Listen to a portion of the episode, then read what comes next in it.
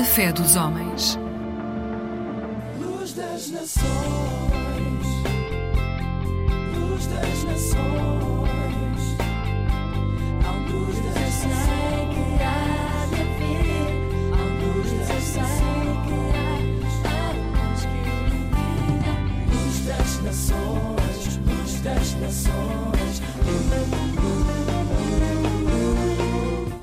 dia, bem-vindos a mais um programa da Aliança Evangélica Portuguesa. Tudo melhora quando um líder melhora.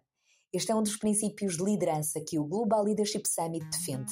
Uma iniciativa de nível mundial que brevemente vai acontecer no Porto e em Lisboa, do qual vamos falar daqui a pouco. Mas para já, começamos com mais um tema musical que fala sobre o maior líder de todos os tempos, Jesus. Com ele, podemos aprender sobre o verdadeiro amor. Às vezes é fácil pensar que amor é dizer palavras lindas ao vento. Sim, às vezes é fácil pensar que amar é sentir no peito aquela dor e dizer eu te amo.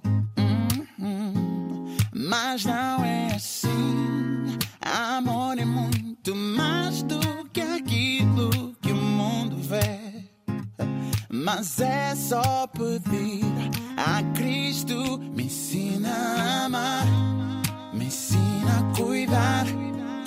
Oh meu Senhor, pois só tu sabes o que é real amor. Me ensina a amar, me ensina a cuidar. Oh meu Senhor, pois só tu sabes o que é real amor. Pois amar não é fácil. Nele não há inveja nem mentir e sempre há compaixão. Sim, amor é um sacrifício. Amor não é indecente, sempre é crente, não é traição. Não, mas não é assim. Amor é muito mais do que aquilo Mas é só pedir a Cristo, me ensina a amar, me ensina a cuidar. Oh meu Senhor, pois só tu sabes o que é real amor. Me ensina a amar, me ensina a cuidar. Oh meu Senhor, pois só tu sabes o que é real amor. Oh, vai ensinar o verdadeiro amor. Porque Ele deu sua vida por mim e não há amor igual. Não. Temos tantas coisas para aprender com Jesus, o Mestre do amor, o melhor líder de todos os tempos. Então hoje vamos falar precisamente sobre liderança, líderes de confiança. É este o tema do Global Leadership que vai decorrer a 25 de novembro em Lisboa e a 1 de dezembro no Porto. É uma iniciativa de caráter mundial em Portugal promovida pela MEVIC, a Missão Evangélica Intercultural. Para falarmos melhor sobre este assunto, está hoje connosco Emanuel Resina. Olá, Emanuel, bem-vindo. Bom, o Summit é uma conferência, como o nome indica, sobre liderança. É uma conferência que começou nos Estados Unidos há muitos anos atrás, que entretanto tem sido divulgada por todo o mundo e que realmente ganha um caráter mundial, sendo realizada em mais uh, de 100 países, sendo traduzida em mais de 50 línguas e alcançando um número superior a 400 mil líderes que participam. Portanto, é uma conferência de inspiração cristã, foi iniciada na Igreja Willow Creek, em Chicago, e, como tal, tenta capacitar e desafiar e inspirar os líderes cristãos a desempenharem realmente o seu papel como líderes, seja no contexto de igreja, seja noutros contextos onde eles estão. Este ano vamos ter, como habitual, o Craig Rochelle, que será o orador, digamos, de abertura, que nos vai falar sobre um tema que é essencial para a liderança, que é o tema da confiança, e seguindo-se a Erin Meyer, que também vai desenvolver um pouco também esse conceito, sobretudo baseado na sua experiência na Netflix, uma empresa de referência que ela usa como, como exemplo de criar uma cultura inovadora dentro da empresa Vamos ter também o James Clear, que é um orador que fala sobre a questão dos hábitos, como pequenos hábitos podem fazer a diferença, uma diferença significativa na vida de qualquer pessoa e como podemos uh, usá-los. Depois temos algumas conferências também de caráter mais de inspiração, como é o da Megan Martian, que é uma das pastoras da Willow Creek, nos vai falar de como Deus pode usar todas as circunstâncias para cumprir os seus propósitos na nossa vida. Ainda a Liz Bohannon, que já tem sido oradora noutros summits e que eh, nos fala na perspectiva de como os líderes muitas vezes ficam isolados e como é importante quebrar esse isolamento, essa solidão e criar relações humanas que possam ser significativas na vida de cada líder, não é? Eh, o Pat Gelsinger, que é apenas o CEO da Intel, uma das empresas mais bem cotadas de, em termos internacionais, vai-nos falar como a sua carreira foi desenvolvida e algumas dicas de como realmente podemos desenvolver uma carreira com significativo, com significado e com paixão. E vamos terminar então com o Chris Candia, que é o orador inglês que nos vai falar sobre o tema da esperança. Erwin McManus, no seu estilo muito assertivo e contundente, que nos vai desafiar a podermos realmente libertar o gênio que há em cada um de nós e conseguir grandes resultados com as nossas vidas e com a nossa liderança. Sem dúvida nenhuma, temas muito, muito interessantes, não é? E que vão valer a pena acompanhar nesta edição deste ano do Global Leadership Summit. Uh, mas a quem é que se destina especificamente? Portanto, sabemos que tem esta base dos princípios bíblicos presentes de liderança, mas não é apenas para líderes de igrejas. Sim, eh, qualquer líder que queira desenvolver as suas capacidades e, e desenvolver, digamos, ser inspirado e desafiado a, a progredir, como uhum. o próprio um, Summit tem divulgado ao longo dos anos, tudo melhora quando um líder melhora, não é? E, e a ideia uhum. é que uhum. realmente nós possamos exercer a nossa capacidade de liderança, influenciando o, aqueles que estão ao nosso redor, influenciando o ambiente, seja ao nível da igreja, seja ao nível das organizações não governamentais, seja ao nível das empresas. Temos tido muitos exemplos de empresas que têm participado e que têm beneficiado também dos princípios que são uhum. divulgados. Aliás, o Summit tem uma, uma ideia base que é todos podemos aprender com todos, seja Sim. aqueles que estão ao nível da, da igreja, com aqueles que estão ao nível empresarial, seja vice-versa, seja os velhos com os novos e também vice-versa. Uhum. A ideia é que, eh, partilhando aquilo que são as experiências e os desafios, por, por estes líderes que são especialistas nas suas áreas, eh, podemos realmente aprender e desenvolver as nossas capacidades eh, durante esse tempo e também ser inspirados e desafiados a progredir na nossa carreira e no, no nosso desempenho.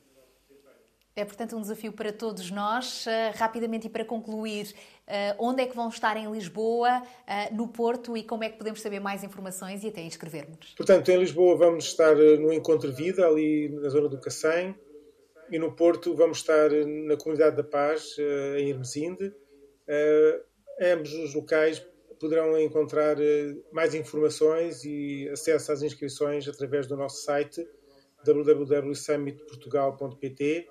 Portanto, toda a informação está aí. Também podem aceder às nossas redes sociais, quer no Facebook, quer no Instagram, onde também uhum. vamos divulgando informação, nomeadamente sobre os oradores e sobre os temas vão sendo desenvolvidos ao longo do Summit. Obrigada, Emanuel Resina. Foi bom estarmos aqui então a ouvir e a ficarmos incentivados para este Global Leadership Summit. Lembrando que cada um de nós tem influência e podemos potencializá-la ainda mais através de uma boa liderança.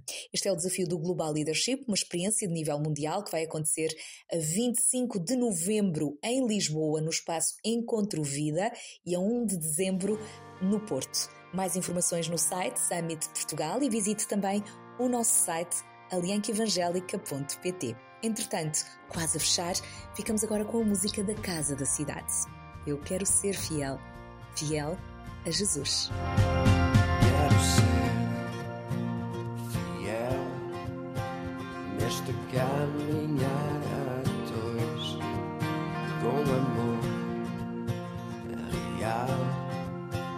sem fingir a minha fé. Viver o que acredito, não falar do que não vivo. Quero ser fiel, Senhor. Quero ser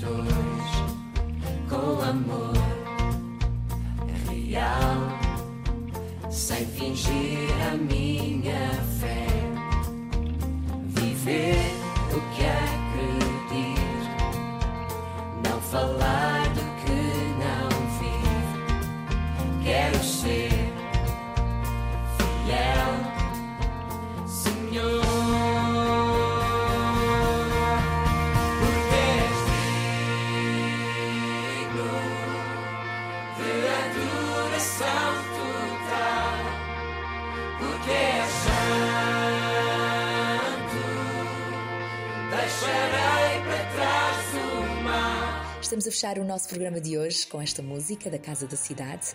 Temos hoje para oferecer uma Bíblia. Se não tem nenhuma, então aprenda com o maior líder de sempre, Jesus, e a Bíblia é a sua palavra. Para a receber, contacte-nos. pelo telefone 21 7710530 e visite-nos em www.aliancaevangelica.pt ou facebook.com barra Alianca Evangélica Portuguesa. Voltamos a estar aqui na Antena 1 amanhã, às 6 da manhã. Então até lá, se Deus quiser. A Bíblia diz: Deleita-te também no Senhor, e Ele te concederá o que deseja o teu coração. Salmo capítulo 37, versículo 4.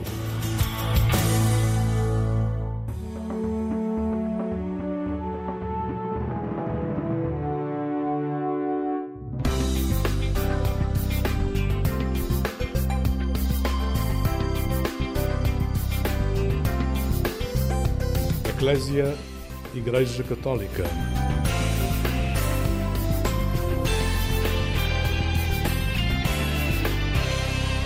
Olá, um bom dia para si. Fique desse lado na Antena 1 e na companhia do programa da Igreja Católica. Vamos nesta manhã estar à conversa com Paula Margarido, coordenadora da equipa de coordenação nacional das Comissões Diocesanas de Proteção de Menores e Adultos Vulneráveis. Decorrente da Assembleia dos Bispos, que esteve reunida esta semana, vamos junto da responsável dar conta do atual trabalho das 21 dioceses nesta área. Contamos, como habitual, com o Padre Mário de Souza para nos ajudar a encontrar a origem de expressões que marcam a nossa linguagem cotidiana. Fique desse lado para hoje descobrir a gênese da expressão Pragas do Egito. Mais à frente, fazemos eco das palavras do presidente da Conferência Episcopal Portuguesa sobre o tempo sinodal que a Igreja Católica atravessa. Fique conosco, vamos em busca da paz, agora na companhia de Gilberto Gil. A paz invadiu meu coração. De repente me encheu de paz, como se o vento de um tufão arrancasse meus pés do chão, onde eu já não me enterro mais. A paz fez o mar da revolução invadir meu destino. A paz, como aquela grande explosão, uma bomba sobre o Japão fez nascer o Japão da paz. Eu pensei em mim, eu pensei em ti, eu chorei por nós. Que contradição, só a guerra faz nosso amor em paz. Eu vim, vim parar na beira do cais, onde a estrada chegou ao fim, onde o fim da tarde é lilás, onde o mar arrebenta em mim, o lamento de tantos ais.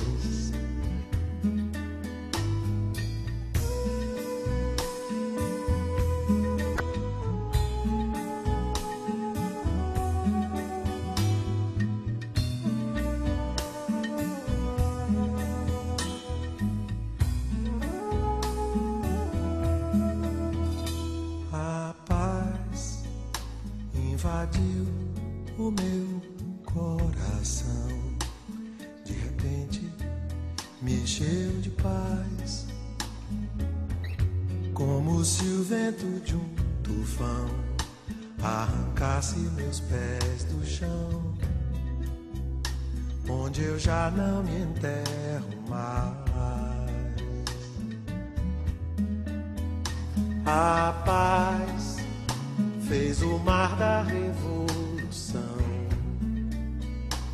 invadir meu destino. A paz, como aquela grande explosão, uma bomba sobre o Japão fez nascer o Japão da paz. Eu pensei em mim, eu pensei em ti, eu chorei por nós. Que contradição, só a guerra faz nosso amor em paz. Eu vim, vim parar na beira do cais onde a estrada chegou ao fim, onde o fim da tarde é lilás, onde o mar arrebenta em mim, o lamento de tantos ais. Olá, um bom dia para si. Está na companhia do programa da Igreja Católica. Neste sábado de manhã, contamos também com a presença do Padre Mário de Souza, presidente da Associação Bíblica Portuguesa. Junta-se a nós a cada manhã de sábado para nos ajudar a perceber a raiz de algumas expressões que entram no nosso vocabulário, na nossa linguagem do dia a dia e que encontram a sua raiz na cultura bíblica. Bom dia, Padre Mário. Obrigada por se juntar a nós nesta manhã. Vamos perceber hoje de onde vem a expressão pragas do Egito. As pragas do Egito hum, são, são um episódio num momento muito dramático da vida de Israel. Israel está escravo no Egito e Deus suscita Moisés para que, através dele, o povo possa ser libertado e conduzido à terra prometida. Então, através de Moisés, Deus pede ao, ao, ao faraó que deixe partir o povo. O faraó naturalmente resiste, porque não quer perder a mão de obra barata, não é? E, e por isso, eh, perante eh, os consecutivos pedidos de Moisés, ou de Deus através dele, o faraó, diz a Bíblia, vai endurecendo o coração. Então, Deus envia-lhe uma série de sinais, uma série de pragas, de maneira a que o faraó mude, o que não acontece. Ou seja, eh, o faraó, num primeiro momento, quando se depara com a praga, uh, que têm a ver com os gafanhotos, que têm a ver com, com água transformada em sangue, uma série de pragas, de, de sinais que vão, que vão crescendo. O faraó, num primeiro momento, uh, deixa amolecer o coração e quer deixar uh, sair o povo, mas depois, naturalmente, fecha-se e não quer perder esta mão de obra que tem para as suas grandes construções e para os seus trabalhos. E por isso, esta série de pragas, que são 10, vão crescendo até à praga final, que é a morte dos primogênitos. Por isso, quando usamos as, eh, esta expressão as pragas do Egito, estamos a falar em acontecimentos devastadores, ou seja, nos acontecimentos pessoais ou da história da humanidade, que de facto foram devastadores, como foram as pragas do Egito. Muito bem. Padre Mário Souza, é um gosto ouvi-lo a cada sábado. Muito obrigada por se juntar a nós e aumentar também a nossa cultura uh, para percebermos de onde vêm estas expressões que entram na nossa linguagem cotidiana e que ganham a sua raiz e que têm a sua raiz na cultura bíblica. Obrigada mais uma vez. Obrigado, um dia bom. Bom dia. Olá, um bom dia para si. Está na companhia do programa da Igreja Católica. Os bispos em Portugal estiveram reunidos na Assembleia Plenária Ordinária de novembro com o tema dos abusos sexuais e a proteção de menores e adultos vulneráveis em agenda.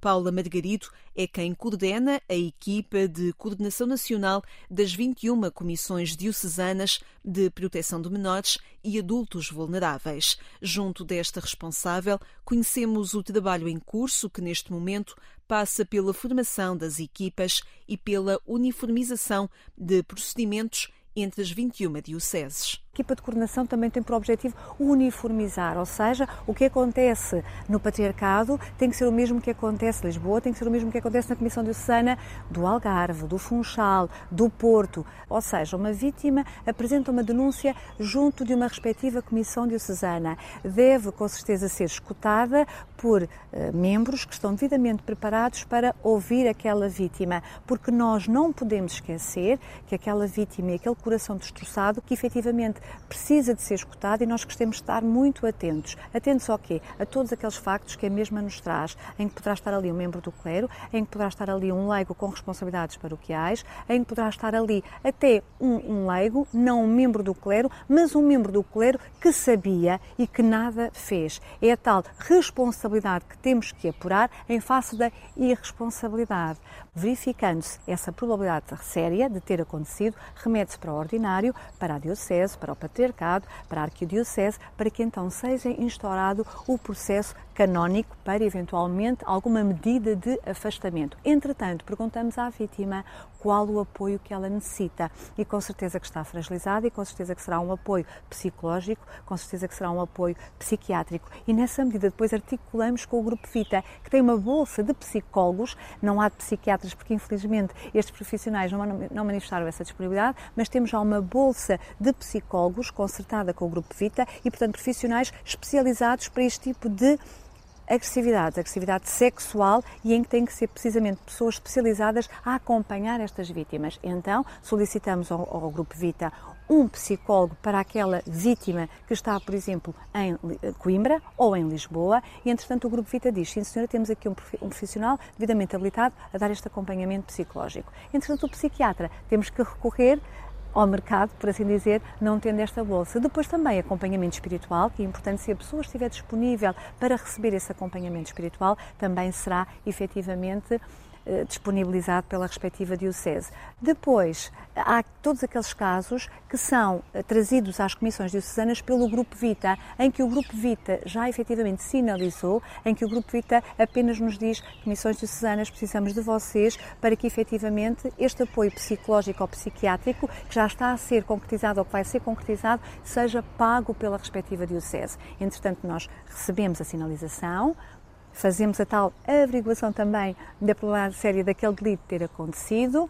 Evitamos novamente, evitamos auscultar a vítima, uma vez que a vítima já foi ouvida pelo Grupo Vita, sem prejuízo de, havendo essa disponibilidade da vítima, ainda assim ser escutada por nós, porque muitas vezes as comissões de sanas não é que precisemos de mais factos do que aquela vítima nos trouxe, mas para apurar volto a frisar, aquela responsabilidade na irresponsabilidade. Esse processo que relata é comum às 21 dioceses, comum e uma realidade atual nas 21 dioceses? É comum às 21 dioceses. Agora é sim, não vou estar a dizer que isto tudo é perfeito. Não é. Não é. Agora, também vos posso dizer que as comissões diocesanas e os membros das comissões diocesanas estão a receber formação nesta área específica do acolhimento destas vítimas. Porquê?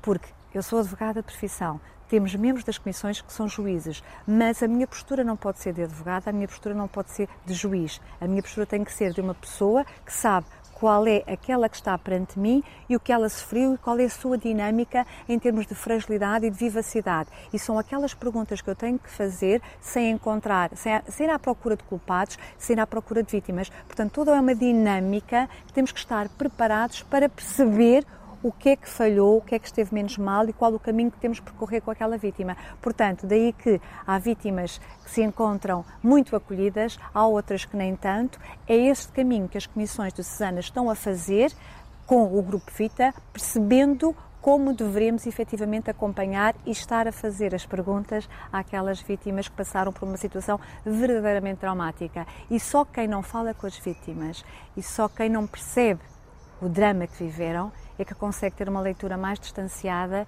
e evita olhar, porque de facto dói e magoa muito perceber que esta igreja que nós amamos teve ou tem membros que causaram um dano eh, que marca o coração de uma pessoa. E é isso que queremos evitar. Conhecemos recentemente uma carta aberta da Associação Coração Silenciado que enviou uma carta aberta aos bispos portugueses e eles continuamente dão conta de que a Igreja em Portugal não tem a mesma postura do Papa Francisco. No seu entender, o que é que está aqui em falta? Eu sei que há muitos bispos e até bispos que já receberam vítimas.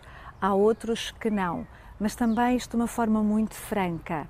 É muito difícil olhar para o rosto de uma pessoa que tem o seu rosto e o seu coração dilacerado. E é duro, verdadeiramente duro e difícil ouvir os relatos daquela pessoa em que ela me traz uma dor tremenda e em que me diz foi o A, o B, o C, o D. E esse A, B, C e D podem ser meus amigos, próximos, irmãos, e de facto há aqui uma grande dificuldade, até nós, como seres humanos, como pessoas, temos de facto muita dificuldade em perceber uh, como é que é possível, como é que isto aconteceu e porque é que nada foi feito. E portanto, faz tudo parte da natureza humana. Não estou a dizer que é o ideal, ou seja, que todos deviam ouvir, estou só a, compreender porque é que alguns podem efetivamente não ter essa abertura, porque de facto é difícil. Mas é esse o caminho que temos que fazer, é o caminho de ouvir sempre as vítimas. E o Papa Francisco dizia isso muito bem, já no, no caminho para Roma, de regresso no avião.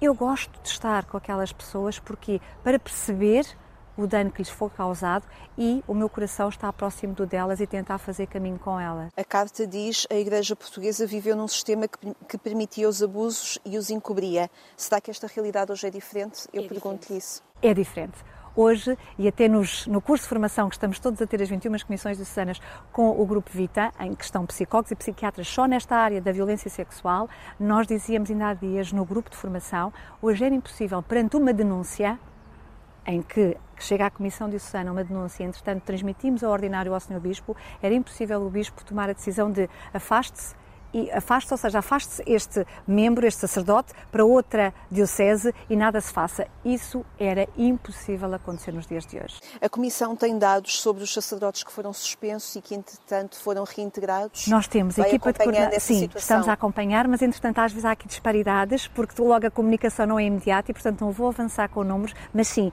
esses dados estão-nos a chegar. Há, há, pouco tempo emitimos, um, a Conferência Episcopal Portuguesa emitiu um comunicado com dados que, efetivamente, a equipa de coordenação Nacional forneceu. Só que depois eu pedi para que nos fossem disponibilizados esses elementos com maior brevidade e o que é que aconteceu? Houve lapsos na comunicação e então avançaram-se números que não estão a coincidir com a realidade. O Grupo Vita deu conta no final de outubro de 62 pedidos de ajuda Sim. que tinha recebido. Quer dizer que a estes 62 pedidos de ajuda dirigidos ao Grupo Vita haverá outros números que, de pessoas que se dirigem diretamente às comissões? Às comissões, em menor número e célere, porque o tempo Sim. também muitas vezes é inclemente para a vítima. Muito, muito. E tem que ser de uma forma muito, muito célere. Volto a frisar este do muito, muito célere. Porquê? Porque nós temos vítimas que estão na iminência do suicídio.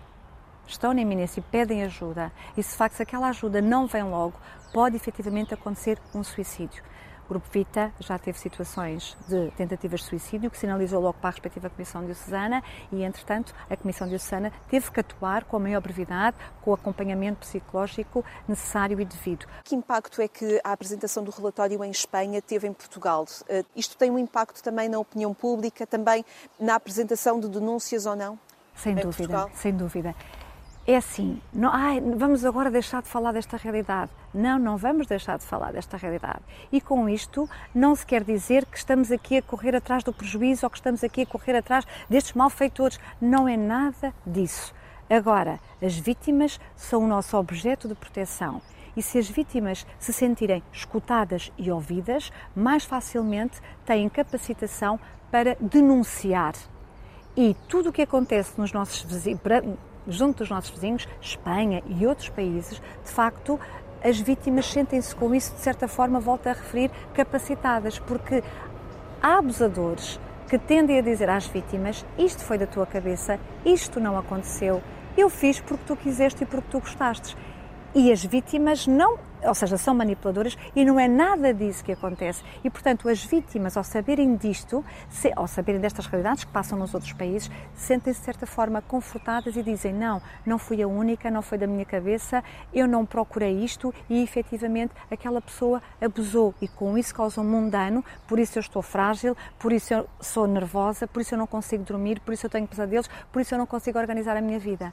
O caminho não é fácil, é um caminho que é duro, que é difícil, tem muitas pedras, mas o objeto da proteção é efetivamente aquela vítima que está fragilizada e que é menina, jovem, foi maltratada, então eu hoje tenho que fazer tudo o que está ao meu dispor para que se torne um adulto que não tenha tentativas de suicídio, mas queira continuar a viver. Decorrente da, da Assembleia Sinodal que houve no Vaticano, no final houve uma carta ao povo de Deus, onde a questão dos abusos sexuais foi novamente uh, sublinhada e o Papa a dizer que a Igreja no nosso tempo tem o dever de escutar em espírito de conversão aqueles que foram vítimas de abusos cometidos por membros do clero, uh, do corpo eclesial e tem de se empenhar concreta e estruturalmente para que isso não volte a acontecer. Isto citando aquilo que diz, que diz a Carta é um ratificar novamente a missão que a Coordenação Nacional tem vindo a fazer ou reorienta também a forma como tem eh, delineado a vossa missão? É, de certa forma, um continuar, porque lá está, mesmo esta formação que é tão necessária, de percebermos as dinâmicas das vítimas.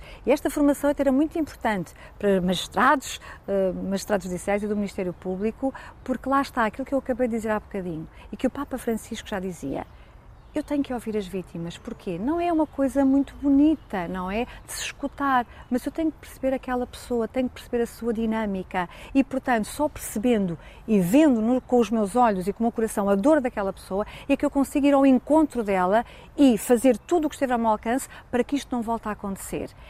E lá está, só que eu tenho que ter alguns cuidados, porque a minha boa vontade e o meu entusiasmo não é suficiente. Tenho que estar preparada com técnicos que me auxiliam efetivamente nestas formas de falar e de comunicar com aquela pessoa que tem um coração destroçado e uma vida destroçada. E, portanto, quando efetivamente também, em termos sinodais, nos dizem que temos que escutar e estar com as vítimas, é precisamente para que este caminho seja feito. A Igreja Católica não é uma ilha, vive em sociedade. Como é que sente que o debate e também. Hum, o escrutar esta realidade dolorosa em outros setores sociais eh, está a fazer caminho ou não? A própria Comissão tem sido convidada também a dar testemunho do seu trabalho em outros âmbitos sociais sim, em Portugal? Sim, sem dúvida. Mesmo as comissões diocesanas a nível nacional têm sido convidadas eh, por algumas entidades oficiais para com os seus membros, psicólogos e psiquiatras, também darem formação. E a mesma coisa também com o Grupo Vita. Lembro-me que também o Grupo Vita esteve na Ordem dos Advogados a ministrar formação aos advogados. Portanto, até em termos sociais, estamos também a fazer este caminho e, efetivamente, para que estas matérias dos abusos sexuais, volto a frisar, é importante falar para que as pessoas que foram vítimas sintam que têm uma voz e que têm alguém que os escuta e que os acompanha. E isto, infelizmente, é um mal transversal. Não é só, como já disse, é, não é a Igreja, é transversal à sociedade. Mas sente essa vontade de, na, na, sociedade plural, Sim. em diferentes setores, Sim. de questionarem e de perceberem como é que na sua realidade Sim. este assunto sim, é sim. Sentimos, sentimos. Mesmo nas escolas, posso dizer até no Funchal e tudo mais, já fomos convidados nas escolas para dar nota... Escolas que civis. Escolas civis, exatamente. Isso também nas escolas católicas. Mas pronto, como estamos em sede de igreja, lá está. É, para além da igreja, também em escolas civis, em que somos convidados para dar formação e para alertar para alguns comportamentos de risco. E efetivamente esse trabalho também está a ser desenvolvido. E lá está, fruto também do impulso da Igreja Católica em Portugal. Um trabalho que vai continuar na Igreja Católica e que importa alargar a todos os setores sociais, assim nos garante Paula Margarito. A responsável reconhece a necessidade de este não ser um assunto escondido, por mais que doa, mas cuja realidade pede coragem, acolhimento, diálogo e formação. Pedro Abrunhosa canta agora no programa da Igreja Católica Quem me leva aos meus fantasmas. Aquele era o tempo em que as mãos se fechavam e nas noites brilhantes as palavras voavam e eu via que o céu me nascia dos dedos e a ursa maior eram ferros acesos, marinheiros perdidos em portos distantes, em bares escondidos, em sonhos gigantes e a cidade vazia, da cor do asfalto. E alguém me pedia que cantasse mais alto. Quem me leva aos meus fantasmas? Quem me salva desta espada?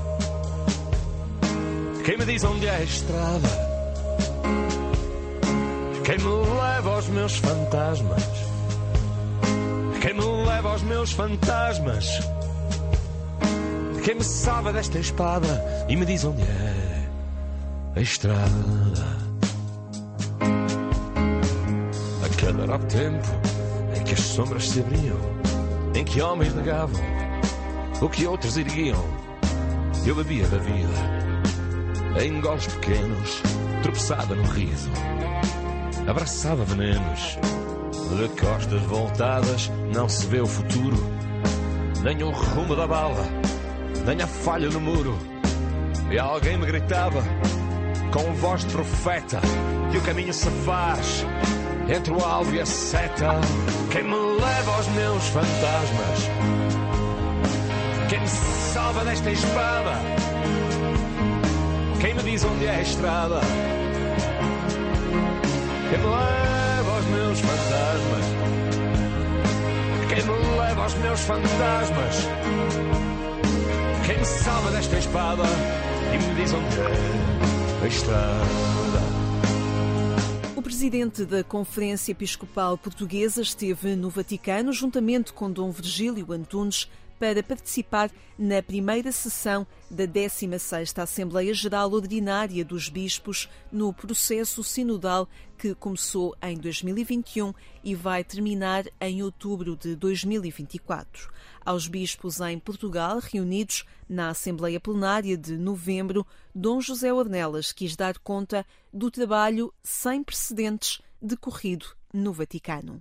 Este sínodo será avaliado com base nas mudanças perceptíveis que dele resultarão. Mas estas mudanças não se limitam ao reduzido número de assuntos que podem ocupar os debates nos ambientes da Igreja e em toda a sociedade, nomeadamente através dos meios de comunicação social. Esses não sairão de cima das mesas, mas a nossa atenção centra-se em questões mais abrangentes e estruturantes que visam não apenas esses temas, mas, sobretudo, a mudança de atitude, de modos de ser Igreja, com a participação e a corresponsabilidade de todos os batizados, numa Igreja sinodal e missionária, mais ao jeito de Jesus.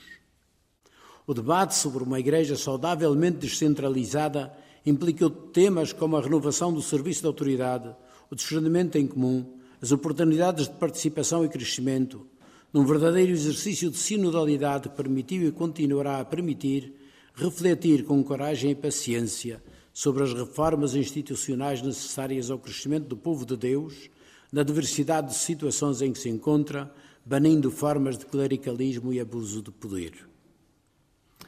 Uma igreja em conversão renovadora não é uma igreja em ruptura com o seu passado e a sua história.